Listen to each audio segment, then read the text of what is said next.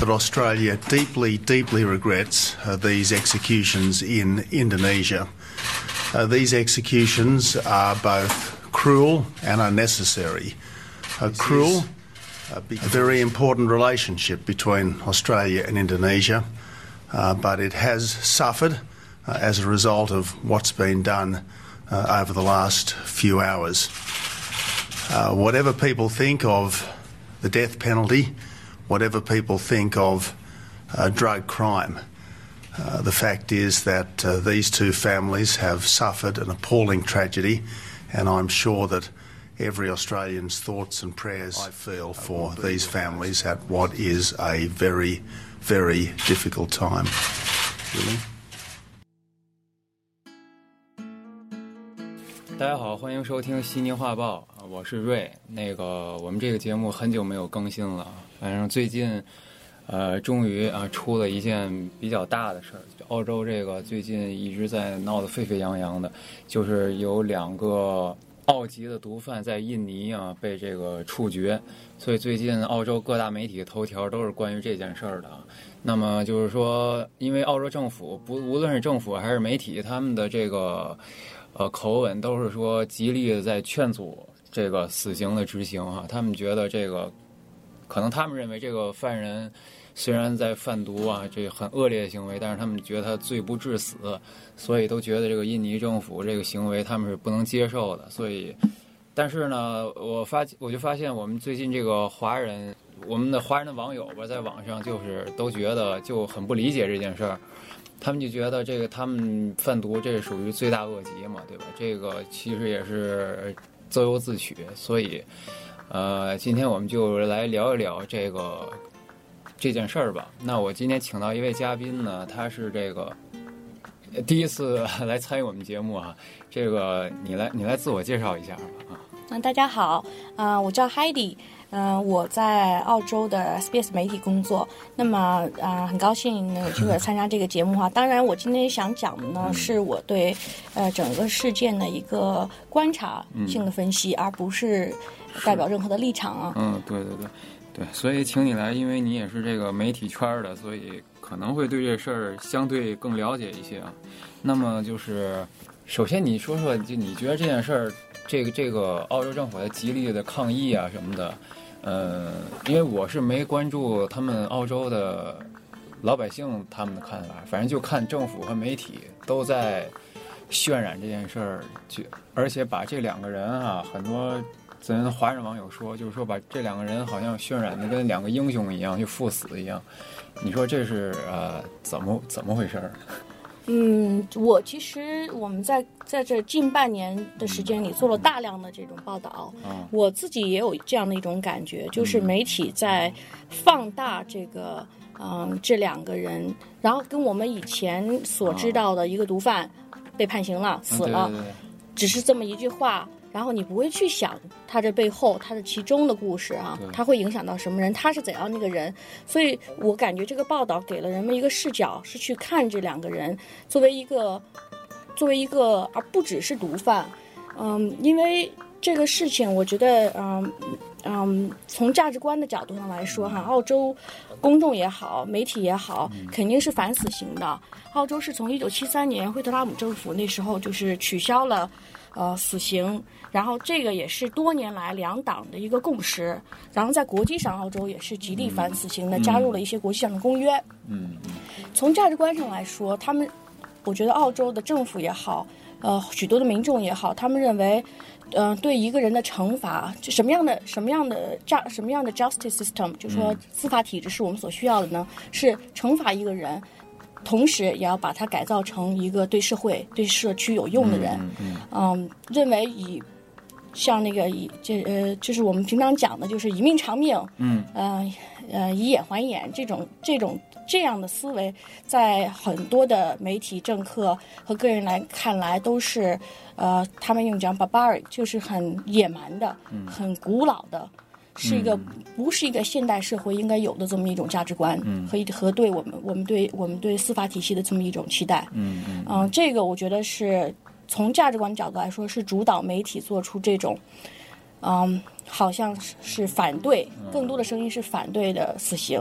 另外一点，我觉得可能我们很多人不是很了解，因为这两个人他不是说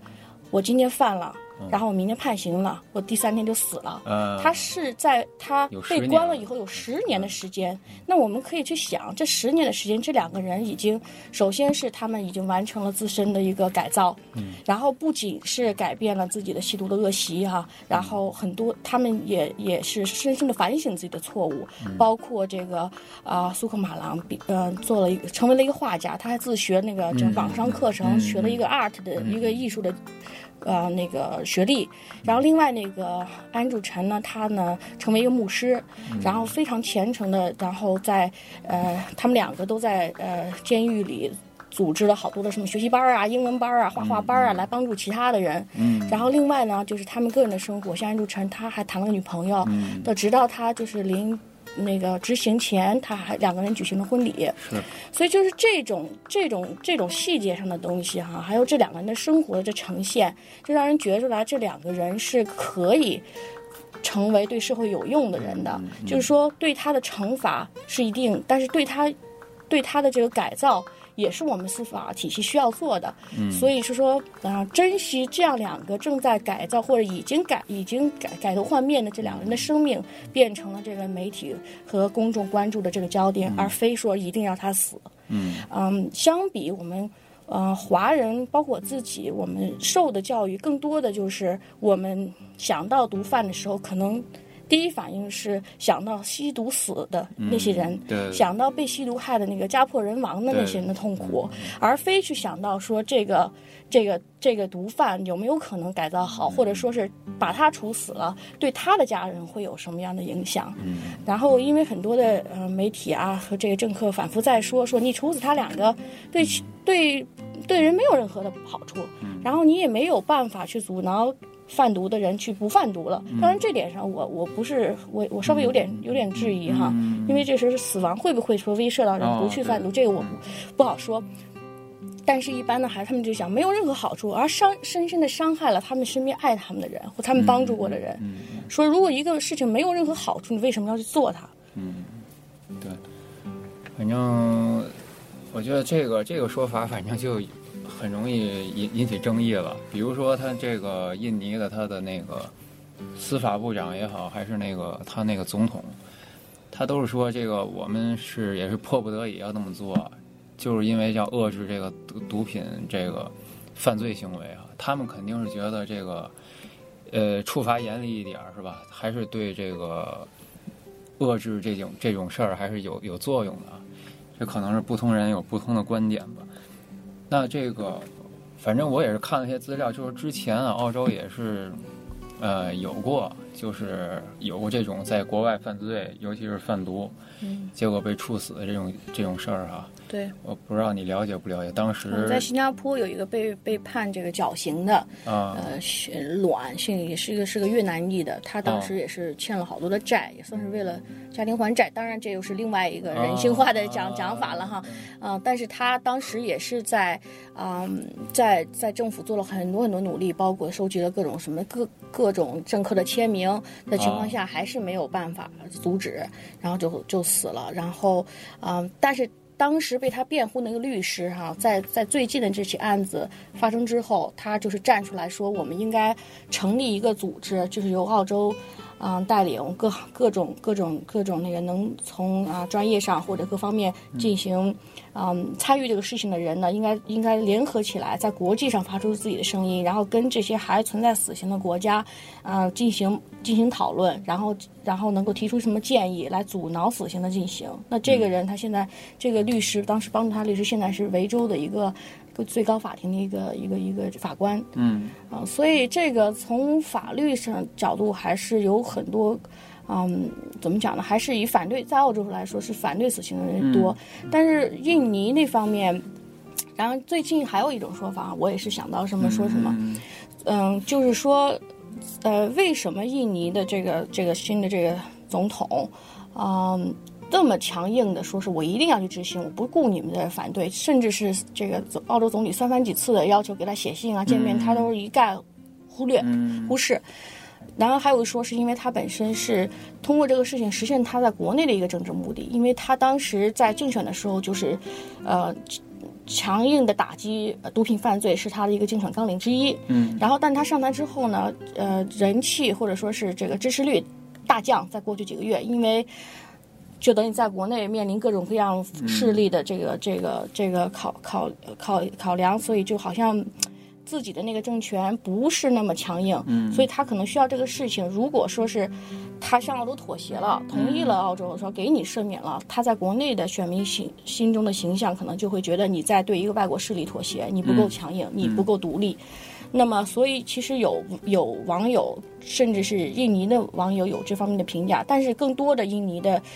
民众好像对这件事就觉得，我觉得是一个比较自然的反应，就是我们国家的法律，我们国家要打击毒品，那个不不需要外国人来来干涉我们自己的这个决定。嗯嗯，澳洲呢也存在这样的讲法，的确是也有民众存在这样的讲法。嗯，不是说没有那个怎么讲，不是说所有的声音一致的都是说反对的，对，但是可能。那样的声音在整个的媒体的 报道下显得非常的弱。嗯，对。你刚才说到这个印尼总统，他主要是为了自己的这个政权稳定性啊，所以特别对这个事儿强硬，是吧？正好我也看到有人这么说哈，说这个澳洲政府他之所以这么给不停的给印尼施加压力，在这件事上这么的这个在乎吧，也是跟想赢得支持有关系。就说艾伯特吧，经过这件事儿哈，获得了很高的支持率。我觉得也可能是跟就是主流的这个大众的民意或者说是价值观相符的一个做法。嗯，呃，如果说是在这种情况下，在这个人已经十年了，然后你突然你仍然坚持要把这个人杀掉，那他好像呃，对民众看来，这个 punish 的成分，这个惩罚的成分似乎要少过那个。murder 成分好像更是一种国家授权的一种一种一种谋杀，所以这样的民众的声音是占高数的情况下呢，可能会给政府造成一点压力。嗯，但是当时也有评论，就是说澳洲政府你不能够，呃，站在这个道德制高点上去指责其他国家的。其他国家的法律法司法程序，就说你本身你在咱们两个在对话的时候，你已经站在制高点上来，来来指责我的这个价值观了。在这样的情况下的沟通，可能也是没效的，也有这样的讲法。嗯，对。那就是说，刚才你说像之前那新加坡那个，澳洲也是一直在努力，是吧？想那个挽回这件事儿。所以也就是说，这次还不是一个个例，他反正一贯的立场就是不是。好像其实目前来说，可能。正在关押或者说正在审理的应该是有还有三个，包括近期的一个在中国的这个，嗯，在在中国被抓的啊澳洲人，嗯，所以至于至于在中国，我最新的消息是提前了对他的这个审讯，嗯嗯，不知道为什么。然后呃，至于对中国的这个，如果他按照中国的法律的话，他也是要被判死刑的。那目前还不太清楚澳洲是会对做什么样的。外交上的努力，或者是阻阻止死刑执行。嗯嗯，另外一点就是很有意思，就是如果说是我，如果说是啊，死刑不能够阻挠这个这个毒贩，嗯，毒贩去为了利益哈，嗯，去去去不惜不惜去贩毒的话，从海外带毒进来的话，那么什么能够阻止？因为因为这个就是另外一个话题，就是澳洲。包括艾伯特本人承认说，对冰毒的被冰毒的这个，但当然这个案子是海洛因啊，但对冰毒的打击这场这场战争，澳洲已经输掉了。嗯，对他自己是讲过这句话的，因为冰毒在过去一年中的那个就是就是被发被被截获的那个量翻了将近是五倍，如果我没记错的话，就是已经到了那种，呃，他们那个词就是已经到了一种像流行病那样子的蔓泛滥的那种情况。那么，澳洲已经成立了专门的工作组，然后艾伯特已经宣布了，说我们就要严格的、严厉的打击这个冰毒犯罪、毒品犯罪。那么，你怎么样在打击毒品犯罪，但是又保证说要尊重这个人的生命？嗯，呃不以死刑的方式来来作为一种一种一种处罚。那那就是就怎么样去？因为我我们可能很多华人受的教育就是说，只有死刑才能够阻挠更多的人。嗯，说是这样，就才有才足够有威慑力嘛。嗯那么这就是政府需要面对的一个问题。嗯。然后还有一个，我突然想到，我就想到什么说什么啊。嗯那个当时呃我们那个反对党的副领袖，嗯，他叫普利波塞克吧，那个谭雅谭雅对，嗯呃，工党的，他在议会。在发言的时候也是，呃，很富有感情的讲了这么一番话。但是她说，她现在的老公以前就是，啊、类似的一个一个罪名毒品，但是他是在，她说他 lucky 的是，他是在澳洲被、嗯。被被发现的，就是已经人进到澳洲了。那么他是在判也是进了监狱，但是在他讲来就是说，他被改造成一个非常好的人，一个非常好的性的的的父亲，他们两个组建了家庭，这个她的丈夫也在有也有了很好的事业，嗯，就说两个人会有很好的未来。他说，如果说这个事情发生在泰国，就当时可能是他、嗯。他先生从泰国贩毒，嗯的话，那么会他可能就死掉了。他就说，那那那这样无限的可能性就没有了。嗯对，所以就是在也是在质疑这个死刑究竟是不是一种一种一种最好的方式。我我就是我们我们的司法制度的目的是什么？我们是为了处惩罚这个人，嗯用死刑来惩罚这个人，还是说我们在惩罚他的同时要兼顾到对人人的生命的一个尊重？其实这个关于死刑这讨论，其实也也已经很长时间了，是吧？只不过这次是因为这件事儿哈，呃，成为了一个热点。呃，还有一个就是很有意思的，我想说的就是，在这个事情之后，澳洲的反应就是撤回了大使。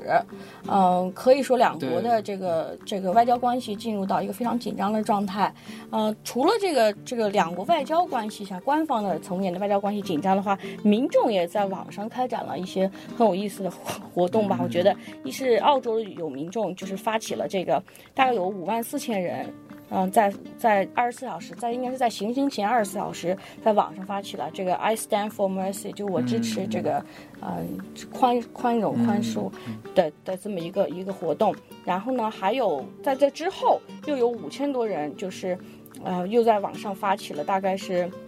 啊、这呃反对这个前往啊、印度尼西亚的这个好像是 boycott Indonesia，嗯，就是说我不去旅游，不去旅游或者什么这样的一种活动，号召大家去反对它。但是这一点，当然总理是会警告大家，就是不要这么做哈。嗯，同样，这个印度尼西亚的这个民众。今天吧，可能也是做出了相应的反应，就是说 “boycott Australia”，、那你们反对我，我反对你。嗯然后就是现在这是一种在在网上民众间进行的这么一种嗯较量，你可以看出，就是你觉得生你在你的角度觉得是生命是重要的，但是你在对方的角度看来，他认为这个是我这个案子是案子本身，它是执法的一部分，它只是一个案子的一个结果。那你这样子做是是在干预我的事情，那这个也是说，好像有种那种。咱们两个不在一条线儿上，在咱们再谈一谈一同样一件事儿，但咱们两个不在一条线儿上。不是，另外还有一个就是说，这个印尼不是取消了对澳洲的护照的免签吗？这我没知道，哦，你不知道啊？嗯，什么时候今儿早上的？呃，倒不是，不是，是应该是在死刑执行之前就已哦经出过这事儿啊。嗯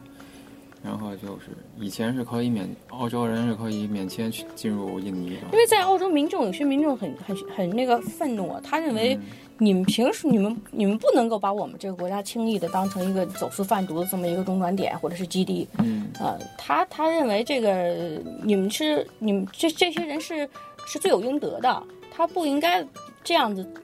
来到我们的国家来试图进行一些非法行为，嗯。然后，但是哦，还有一点很有意思的是，这个事情之后呢，也引也引发了这关于澳洲联邦警察在这个案子的处理的时候是否有过做有过有过过失。反对党提出来要调查这个事情，为什么呢？因为澳洲的有一个这个部长的啊、建议，就是部长的一个指示吧，对。对联邦警察的指示，就是说，如果你在 deal with 你在这个案子的，你在你在这个案子有可能会导致死刑的情况下，你可能在你跟对方这个有可能有死刑的这个国家分享你所收集到的情报的情况下，你要非常非常谨慎。就你要，它是 by bear in mind，你要考虑到这个事情，就是说你如果向对方透露了这方面的或分享了这方面的信息，可能会导致死刑，那你可能。要谨慎这样做了，为什么呢？因为像这个这个案子，嗯，就是巴黎九九人组吧，九人帮的案子，最早就是实际上是澳洲警方联邦警察向知会了印尼的警方，说我们收到了这么一个情报的情况下，这个他们这一一帮人才会被发现，才会被被劫持，被被被被劫这个截住的。对，这个我觉得有点奇怪啊，他你指责你指责警方不能提供信息，可是你如果不提供。他们这几个人，这几个毒贩当时的目的是把毒品带到澳带到澳洲，对，就危害的是澳洲。你说你这是 警察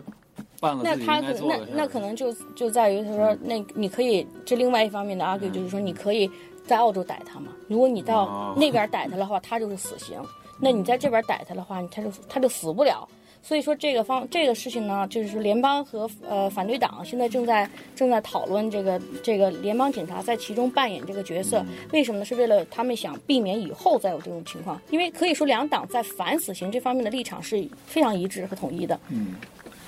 对，看来那个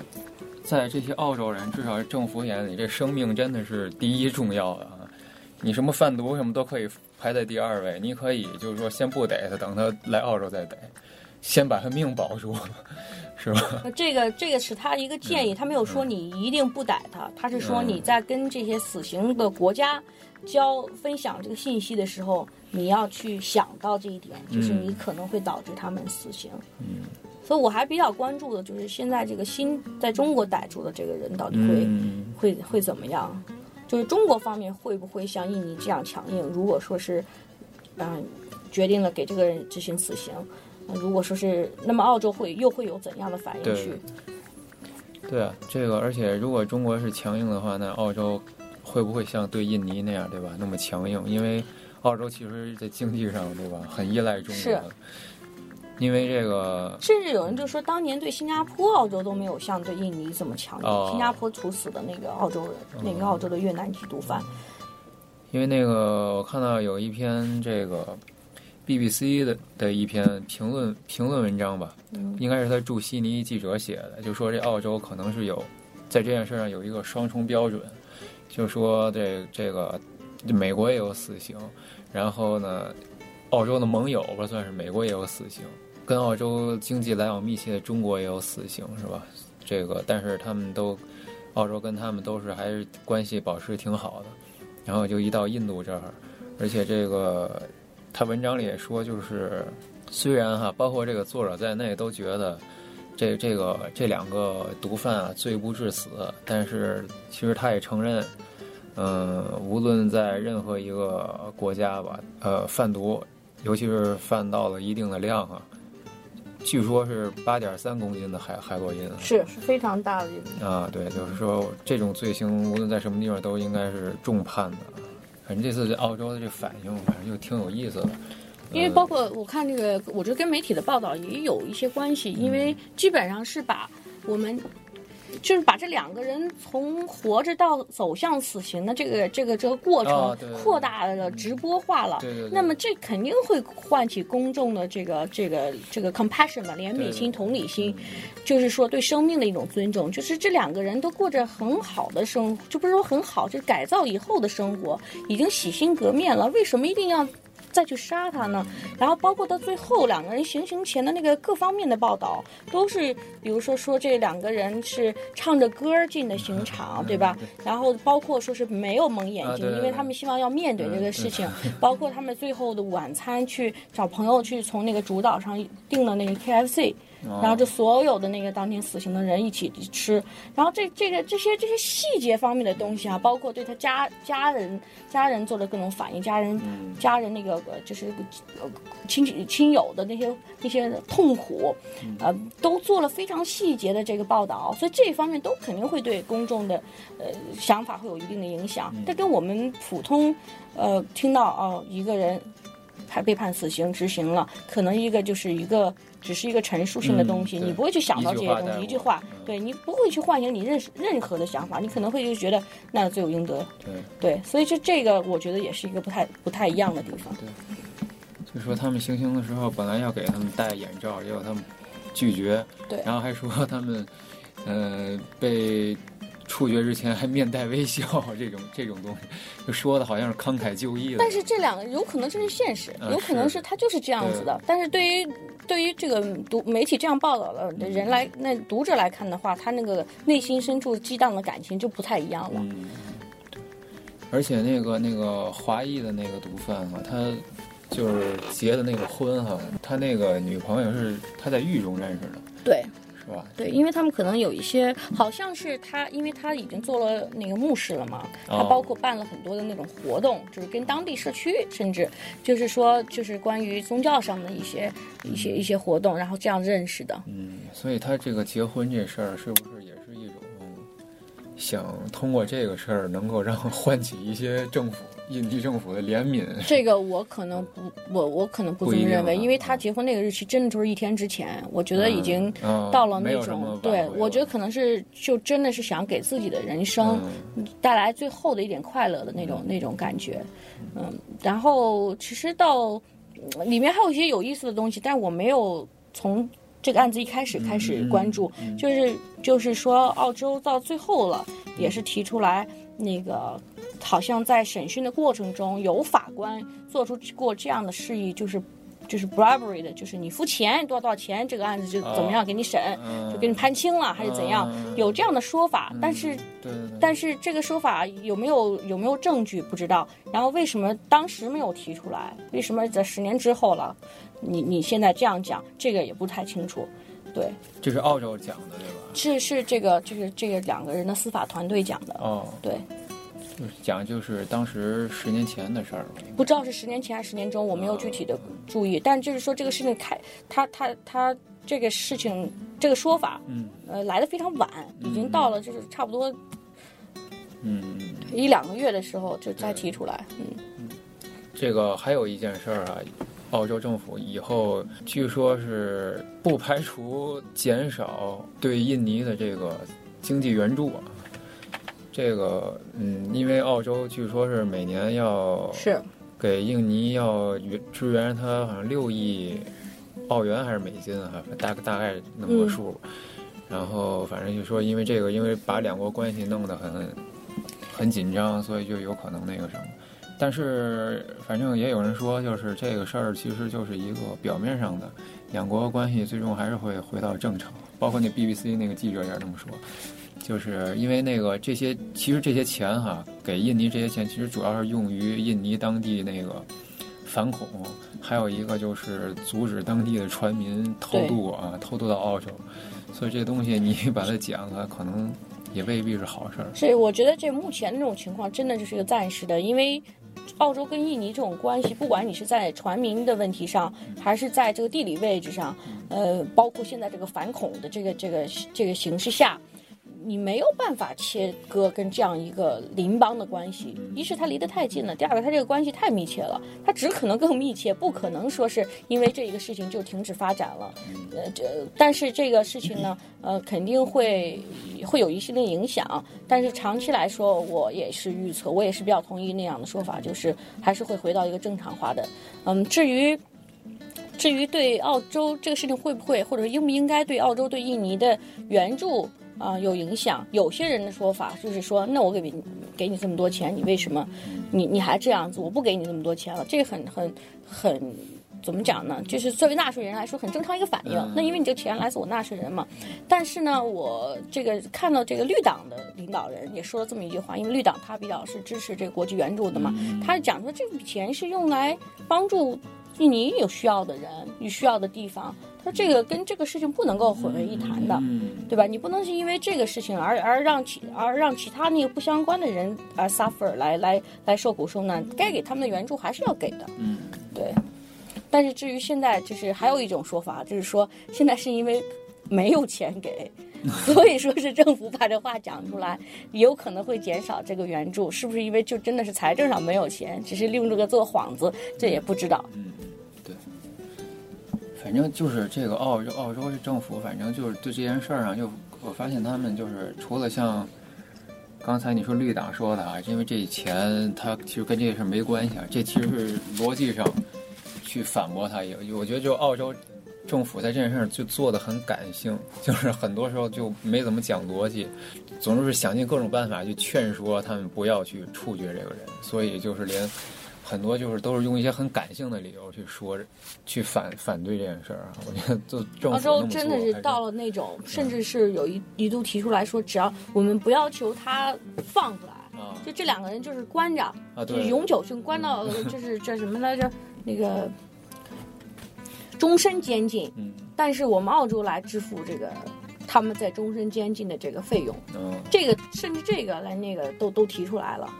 我觉得这个华人的华人听众，包括我们看到的华人的网友的一些反应呢，嗯，其实也反映了就是说在我们我们就是两国对死亡这个。或者对死刑的看待上，真的是存在很大的一个区别的。我们在这里不是说哪种看法是对的，是错的，但是的确是通过这个事件，我们彼此可其实都有有所借鉴的地方哈。就是说，为什么？我觉得，我觉得华人网友也可以去考虑一下，说为什么这个处死这两个人的事会让那么多人呃揪心？嗯，就是说，他们既然是有那么这个罪罚刑跟人的生命之间的关系到底是什么？这个也可以值得探讨。嗯。所以说是挺有意思的，看看大家的反应。嗯，对，所以其实我我来澳洲以后，其实就你时不时的就会发现这种跟自己以前的价值观有冲突的地方。对对对。比如说之前那个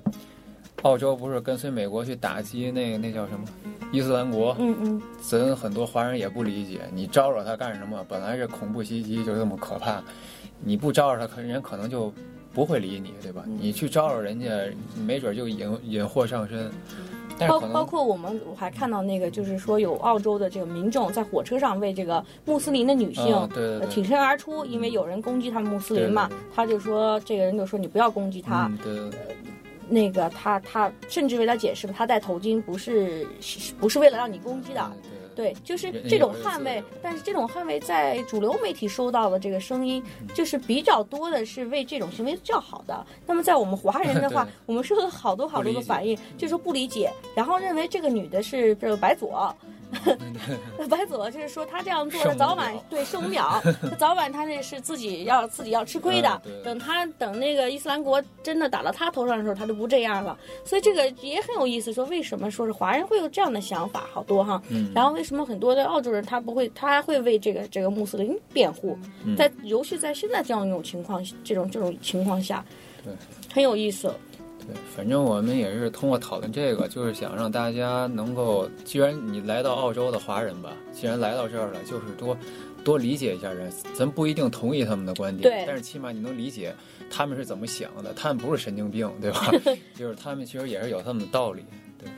所以就差不多。行行，那我们今天就这个话题就先聊到这儿。非常感谢海底，谢谢大家参加我们节目。好，那么感谢大家收听啊，下期见。